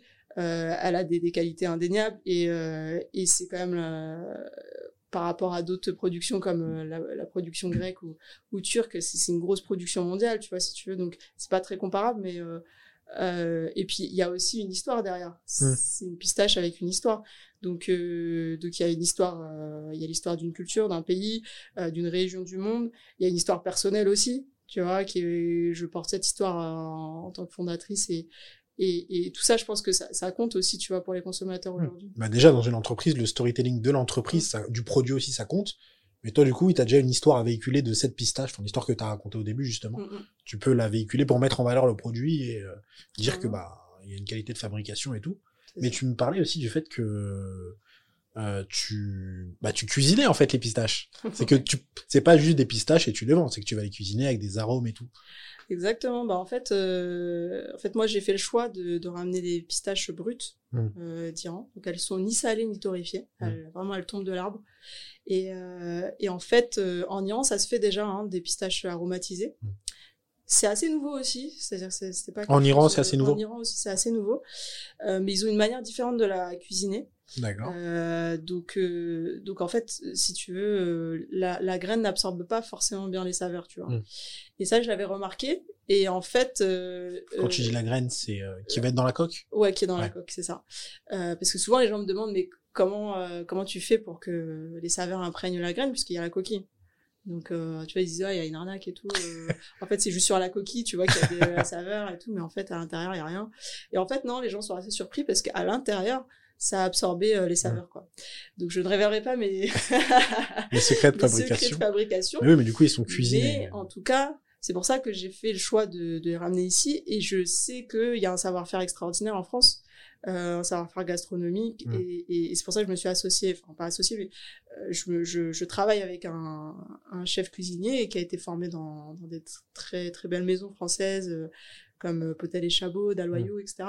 Et, et on a ce savoir-faire en France, si tu veux, de, de savoir cuisiner des produits d'exception et de les sublimer. Quoi. Mmh. et je savais que avec lui on pourrait on pourrait faire des choses extraordinaires et donc on a trouvé des procédés culinaires etc c'était pas facile on a fait plein de tests euh, pour trouver la bonne formule euh, donc déjà trouver le bon procédé culinaire pour permettre à la pistache d'imprégner ses saveurs tout en restant croquante donc ça c'est c'est déjà c'est déjà le premier pas. Et puis ensuite euh, aussi de de travailler bah, les, grammages les, les, les goûts euh, donc ça aussi, euh, je travaille. Quand tu dis les grammages, c'est combien à la fois on va en faire ou? Non, c'est plus en termes, euh, voilà, euh, que ce ah, pardon. trop salé. La recette, autant pour moi. Voilà, tu vois la recette. donc tout ça, c'est c'est millimétré. Ouais. Et, et, du coup, bah ça pareil, on, on, a un panel, si tu veux, de de dégusteurs. je décide pas toute seule. bien sûr, à la fin, c'est moi qui décide. Hein. c'est moi. Vous avez pas vu sa tête à Eh, les gars, c'est moi qui décide mais en tout cas je prends les avis de, de plein de gens tu vois. Et, euh, et puis je prends je, prends plein d'idées si tu veux. Enfin il y a, y a des millions de choses en fait à faire autour de la pistache. Mm. et c'est hyper intéressant. C'est un produit hyper intéressant euh, donc euh, donc donc voilà comment ça se passe. En gros je les ramène je les transforme ici avec l'aide de mon cuisinier. J'ai mon petit labo culinaire aussi. Et et puis voilà j'espère développer de plus en plus de saveurs je pensais pas que tu allais finir la phrase. je pensais pas qu'elle était. C'est pour ça que j'ai regardé. Frère. Parce que moi j'ai une question en plus après. Mais moi je ah, pensais que t'avais pas fini, je te jure. C'est tout pour moi. Pour le Au ton de la phrase, je me suis dit, il y a un truc après. c'est vrai que j'aurais pu déjà finir un peu plus en, descente. Ah ouais, non mais ouais. Pardon. Non mais. Et, mais du coup, t'as aussi, enfin, t'as déjà le, côté euh, pistage d'exception, mais t'as aussi le, le côté qui est hyper cool et qui est pas, et qui est pas trop, euh, comment dire qu'on voit pas trop en que ce soit pistache ou arachide en général, c'est le côté fait maison. Enfin, t'as pas fait la pistache toi-même, mais toute la cuisine derrière, enfin c'est vraiment du fait littéralement du fait maison. Ah ouais, clairement, clairement. Moi j'ai voulu garder pour le moment l'aspect artisanal mmh. de la chose parce que je pense qu'il y a un vrai savoir-faire en fait euh, derrière, aussi bien de la culture de la pistache euh, en Iran que de la gastronomie, du savoir-faire gastronomique en France. Mmh. Et si tu veux, pour moi, ça n'allait pas avec euh, le fait d'industrialiser la chose pour le moment. après, on verra l'évolution, mais mais je trouve ça important de garder cette cette part artisanale. Euh, et, euh, et, je voulais dire quelque chose et j'ai oublié. Mais tu as le droit d'oublier. Et je te pardonne. c'est gentil. Euh... J'ai côté fait maison, ça peut t'aider. Ouais, non, je sais plus ce que je voulais dire, mais en tout cas, en tout cas, voilà, c'est c'est important pour moi quoi de de garder ça quoi pour le moment. Surtout que c'est un produit, c'est un produit que tu t'es approprié, qui est qui vient d'Iran du coup de là où. Oui, c'est oui, c'est ça que je voulais dire, c'est mm. que c'est que moi je, je je voulais pas sous-traiter euh, complètement cette partie dès le début. Euh, je, je, je, la travaille, tu vois, cette, mm. cette, pistache, je la connais sur le bout des doigts, je sais à quel moment elle est torréfiée, euh, si tu veux, et, et, en fait, tout ça, c'est un art, on se rend pas compte, tu vois. Et en fait, ce qu'on trouve aujourd'hui dans le commerce, euh, bah, malheureusement, c'est souvent des pistaches qui sont cuisinées en gros, qui viennent, qui ont des, des, des provenances un peu louches, et en fait, qui sont mis dans des dans des euh, comment dire dans des sachets sous vide ouais. et comme on sait la, la, la, durée de vie de la pistache qui est qui est quasi infinie hein, euh, et ben en fait si tu veux les, les, les, pistaches qui sont proposées euh, dans le commerce il y en a qui datent de il y a très longtemps quoi donc ça se remarque au niveau du goût je pense qu'il y a une petite bah, fraîcheur qui manque. Oui, voilà, il y a la fraîcheur, il y, a, y a plein de choses, et, et parce que c'est industriel, si tu veux. Et en fait, euh, et en fait, les gens se rendent pas bien compte euh, parce que il n'y a que ça en fait dans le commerce. C'est exactement ce que je voulais dire, c'est que s'il y a que ça. euh, moi, j'ai beaucoup de retours clients qui me disent, euh, bah ouais, c'est super votre produit, mais du coup, on n'arrive plus à manger celle du commerce mmh. classique, quoi, parce que euh, parce que c'est vrai, ça a pas le même goût. Mais après, après toute une, question une question de, de choix. Même moi, dans ma vie euh, au quotidien. Euh, certes, je vais, acheter certains produits de, de, type industriel par, facilité ou quoi que ce soit, euh, bah, comme les légumes par exemple. Ouais. Mais quand euh, mon grand-père par exemple a un potager en province, euh, bah, quand on va récupérer les légumes chez lui, euh, ça n'a pas du tout le même goût. Mais voilà, pour la facilité du quotidien, etc. Même le prix aussi. Et le prix, bah ça, mais tout ça, ça, ça a un coût en fait. Et du coup, du coup, voilà, je pense que je pense que tout ça c'est important c'est une question de choix du consommateur et, euh, et c'est vrai que euh, c'est vrai qu'on voit on voit quand même la différence entre entre un truc les fait maison pistaches, et voilà, c'est ça. plutôt frais en plus. Mm, mm. Ouais, après, enfin, moi, tu vois, par exemple, les pistaches que je cuisine aujourd'hui, c'est la récolte de cette année, hein, la Mm. récolte de, de septembre-octobre dernier. Quoi. C'était intéressant ce que tu disais sur euh, le fait qu'en fait on a toujours goûté les mêmes pistaches, donc on se rend pas compte si c'est frais ou pas, ou si euh, C'est ça. Tu, tu te rends tellement pas compte. Tu te dis, oh, ouais, cette, cette pistache elle est censée être fraîche, tu la manges, t'es plutôt content. Quand tu goûtes la tienne, euh, Mm, mm. tu te rends compte que c'est totalement différent. Ok. Je voulais parler un peu entrepreneuriat et euh, bah, je voulais savoir comment ça se passe pour toi. Enfin, comment ça s'est passé en gros, comment tu as vécu ce, ce début, surtout qu'il y a eu le Covid rapidement. Ouais. Enfin, c'était un peu compliqué, mais comment tu l'as vécu en gros le début euh? Euh, bah écoute, moi j'avais très peur hein, de me lancer. Mm.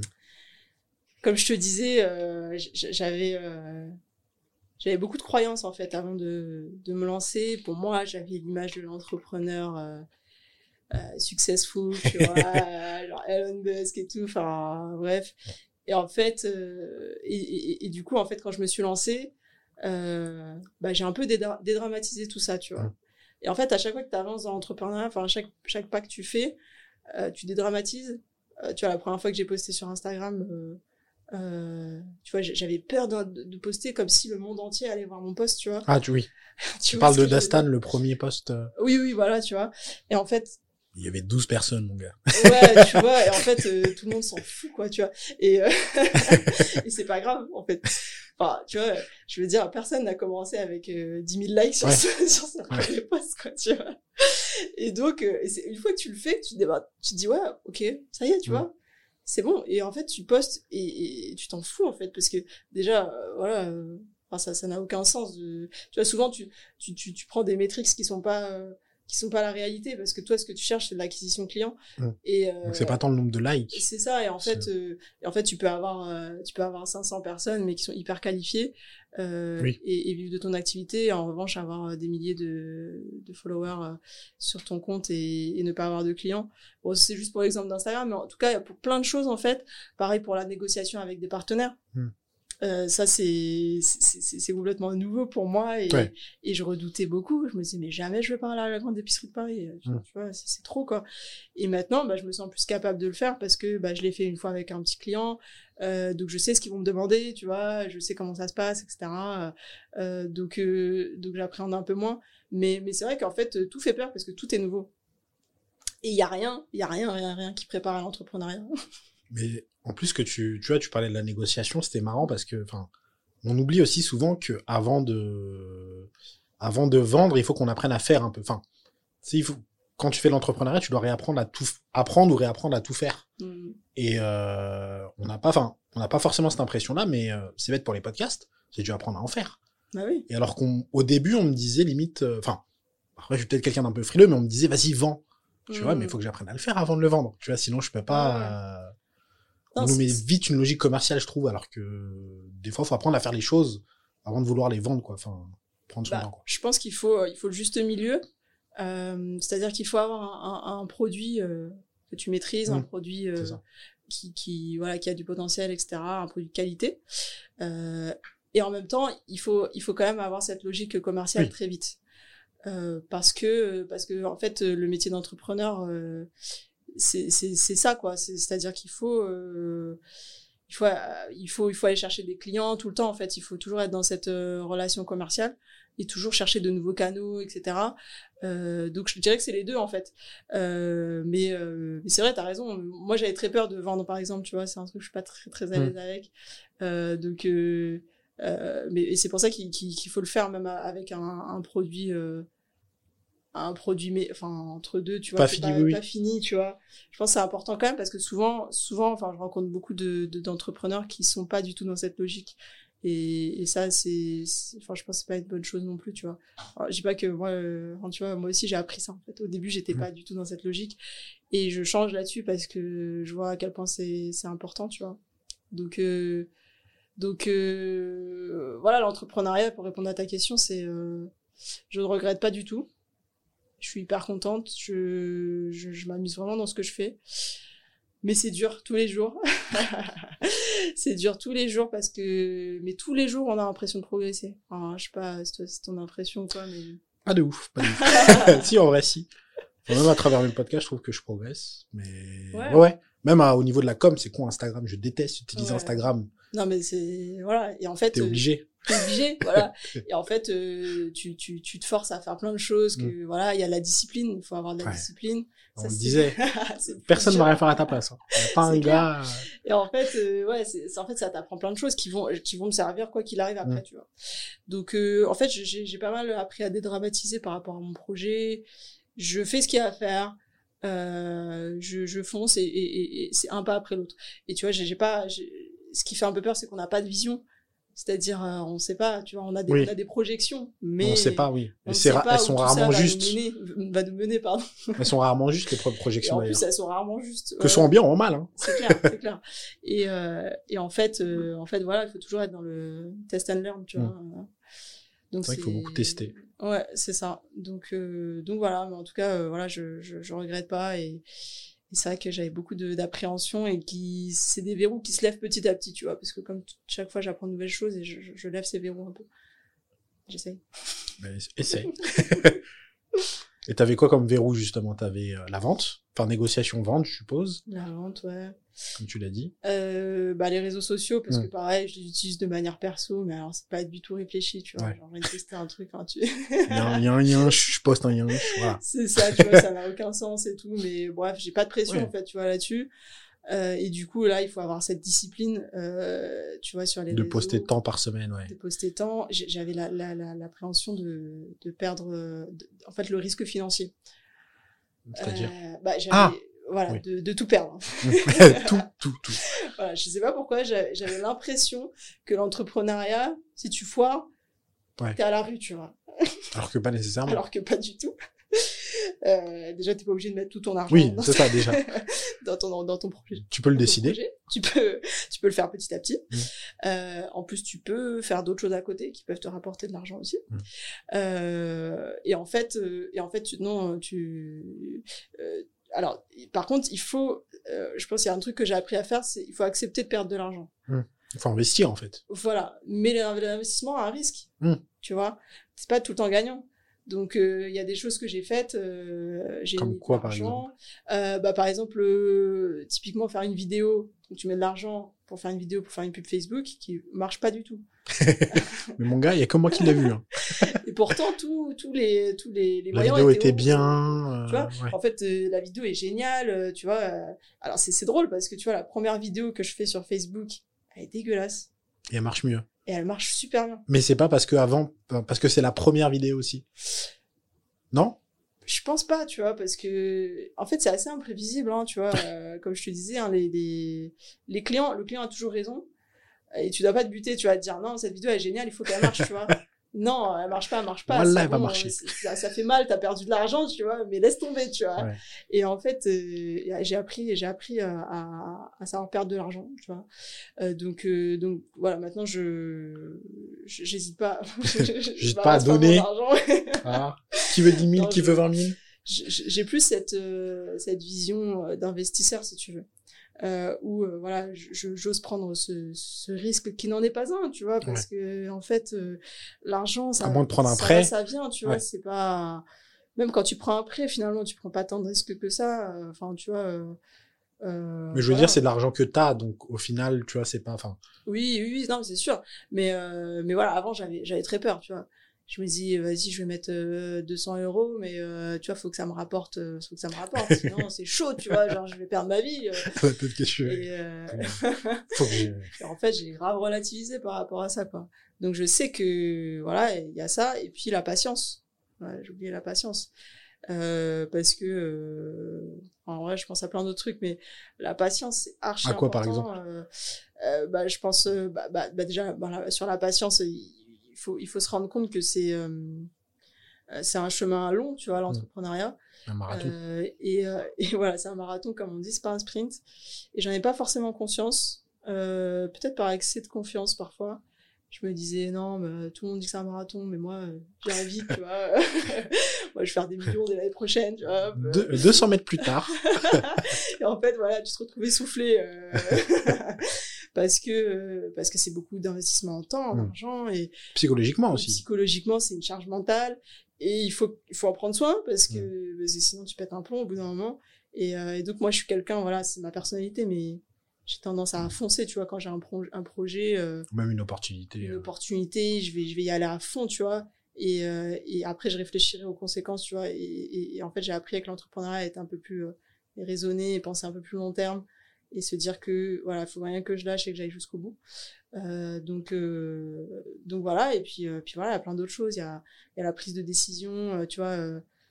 Tous les jours, on prend des décisions Mm. qui ont un impact direct hein, sur notre sur notre entreprise. Donc donc donc ça- donc ça compte, tu vois. Et il, faut avoir le sang-froid si tu veux de faire les bons choix.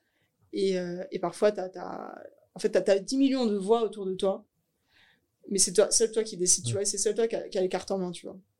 Donc en fait ça c'est c'est difficile à trouver le juste milieu, à écouter les autres, euh, Mais en même tes temps- clients, euh, les gens qui t'entourent, et en même temps rester focus sur ton projet. Mm. Et ça, c'est c'est dur parce que t'as l'impression d'être tout le temps en équilibre, tu vois. Et, euh, et moi, j'ai tout, j'ai tout le temps, tous les jours, des gens qui me disent Ah, mais j'adorais que tu fasses de la, de la pistache à, à la harissa, de la pistache Mm. à Ouais. tu vois. Et en J'avais pensé à euh, la Rissa, moi aussi. Ouais, justement, je, je fais des tests là actuellement. Je te jure, j'avais pensé à la du tout. Rissa. mais euh, mais en tout cas, euh, voilà, j'ai plein de, il y a plein plein de choses, pas, pas que sur les saveurs, mais sur d'autres choses. Et euh, et tu vois, les gens, ils sont de bonne volonté et, et je les garde en tête, hein, ce qu'ils disent. Mais ça veut pas dire que tu dois le faire maintenant, parce que Ouais. euh, parce que peut-être certes il y a une opportunité de, de fou, tu vois, tu vas tu vas tu vas tu vas décoller sur euh, sur euh, sur la clientèle tunisienne par exemple.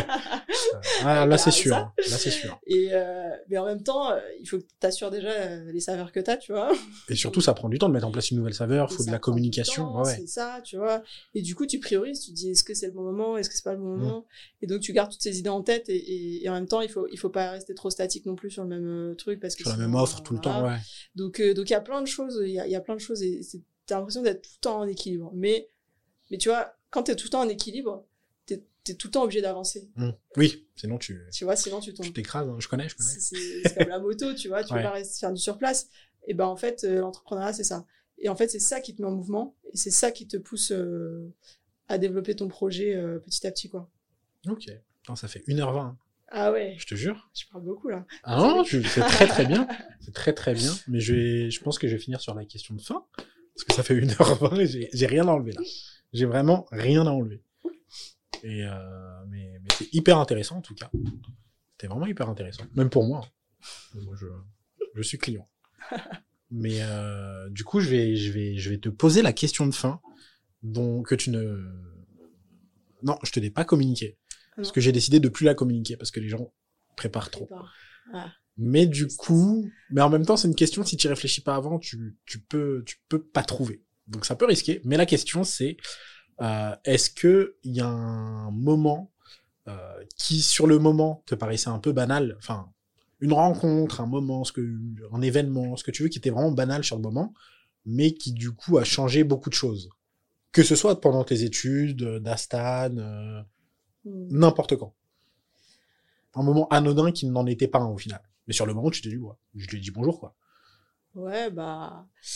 Bah écoute, je vais revenir au, au début, hein, mais cette rencontre avec, euh, avec la chargée de recrutement de Danone, C'est vrai. Mais moi, j'ai pensé à ça quand tu l'as raconté. c'était euh, c'était un moment plus que banal pour Ouais. moi. hein. Tu dis bonjour à une dame, je quoi. n'avais aucun enjeu, hein, vraiment. hein. Je- en plus, je, je- j'en avais, enfin, honnêtement, j'avais pas du tout conscience de ce que ça représentait. Enfin, moi, euh, je viens d'un milieu, tu vois, je- à l'époque, je savais même pas c'était quoi un siège social. Pour moi, Danone, c'était des usines de yaourt, quoi, tu vois. Vraiment. Et, euh, et en fait, euh, j'ai découvert un monde, tu vois, en fait, avec elle. En plus, elle a été, elle a été géniale. Elle se rend- en fait, elle se rend pas compte de l'impact que ça a eu sur Ouais. euh, mon parcours derrière, quoi. Et en fait, et en fait, cette rencontre a fait que derrière, j'ai continué mes études, Ouais, etc. Et que j'ai eu ce parcours. Euh, alors que je me destinais à faire un projet tutoré et peut-être arrêter ma licence et voilà, tu vois. Ok, ouais. Et en fait, euh, et en fait, elle m'a donné, si tu veux, euh, une vision sur euh, l'autre côté de Paris Ah oui, oui. que j'avais pas. Euh, j'ai mis les pieds dans un siège social pour la première fois de ma vie. et Pour moi, ça me paraissait immense, mais t'imagines même pas quoi. C'était un truc de fou. J'ai appris les codes. J'étais, Mm. en fait, je pense que j'étais, j'étais pas une si bonne stagiaire que ça.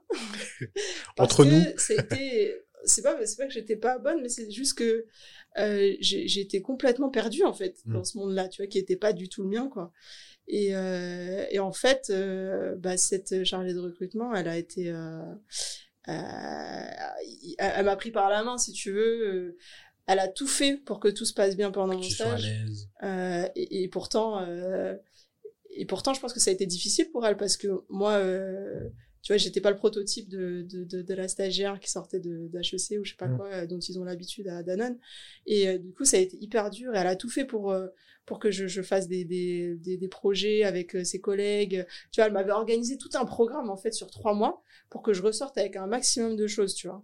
Et en fait, en fait, j'ai pas tellement, enfin, j'ai appris des choses techniques, mais c'était pas le plus important. En fait, c'était plus l'humain. C'était, c'était apprendre les codes, tu vois, de, de genre d'entreprise et de me dire que c'était possible. En fait, derrière, ça m'a donné l'ambition, tu vois, de me dire, euh, bah non, moi aussi, je peux être, euh, tu vois, dans des, dans des structures comme ça, etc. Euh, euh, c'est pas, ça m'est pas interdit. Et tu vois, c'est un, un blocage psychologique qui a, qui a, qui a sauté aussi à ce moment-là, tu vois. Et, et là, plus rien n'était, n'était impossible, tu vois, sur le reste de, de mon parcours professionnel, quoi. Donc elle, je suis redevable euh, fois mille, fois mille quoi. et, euh, là, c'est pistache tous les mois. Et, et, sur... non mais non mais bon, on reste en relation, mais de très loin, tu vois. Oui, j'imagine. Je l'ai pas revu depuis un moment, mais euh... mais je sais pas si elle a conscience de ça, tu vois. Et en fait, euh... et en fait. Euh... Ouais, enfin voilà, tu vois, c'était rien, c'était juste un stage de trois mois, mais mais ça ça ça a conditionné beaucoup de choses pour la suite. C'est ça ça m'a donné tellement de, de perspectives et puis surtout de tomber sur elle. C'est c'était un truc de fou quoi. Vraiment je je je suis je suis euh, complètement redevable quoi. Vraiment j'ai pas voilà. Donc vraiment c'était un événement banal et comme quoi faut faut toujours y accompagné une, une, pote quoi. J'ai accompagné une pote à un forum je voulais pas être là elle a eu un stage au final? Euh, oui oui oui elle a eu un stage mais je suis même pas sûre qu'elle a trouvé dans ce forum en plus non mais c'est fou quoi. Vraiment je voilà des fois là le destin euh, ouais, chose, euh, incroyable voilà. que ouais t'accompagnes. Mm, mm. c'est clair. Bon ok bah sur cette euh, belle anecdote c'est la fin du podcast. Merci. Merci merci mon gars Et euh, où est-ce qu'on peut retrouver Dastan Et si on a envie de pistache, comment on fait? Alors, si vous avez envie de pistache, eh ben, c'est simple. Hein, vous allez sur mon site internet, euh, vous pouvez commander directement, donc www.dastan.fr. Euh, et puis, j'espère bientôt à la grande épicerie de Paris. et, euh, et puis sinon, euh, sinon bah, vous pouvez suivre les actualités de, de Dastan donc sur euh, Instagram, donc dastan.paris. On est aussi présent bah, sur Facebook, qui est Dastan Pistage d'exception. Et bientôt sur, enfin on est un petit peu sur Pinterest et LinkedIn aussi. Ok, d'accord. Voilà. En tout cas, merci Zara pour cet épisode de podcast. C'était bah, très cool. Et à très vite. À bientôt. Merci à bientôt, beaucoup. bientôt. Salut. Après les appels, ciao. Salut. Merci d'avoir écouté cet épisode jusqu'au bout. J'espère qu'il vous a plu. Si cet épisode vous a donné envie de pistache, vous pouvez retrouver évidemment Dastan via le site web dastan.fr ou encore sur Instagram, c'est dastan.paris. Quant à nous, vous pouvez nous retrouver sur Instagram, beau parleur tout attaché et au pluriel. On se dit à dans deux semaines pour un nouvel épisode. À très vite.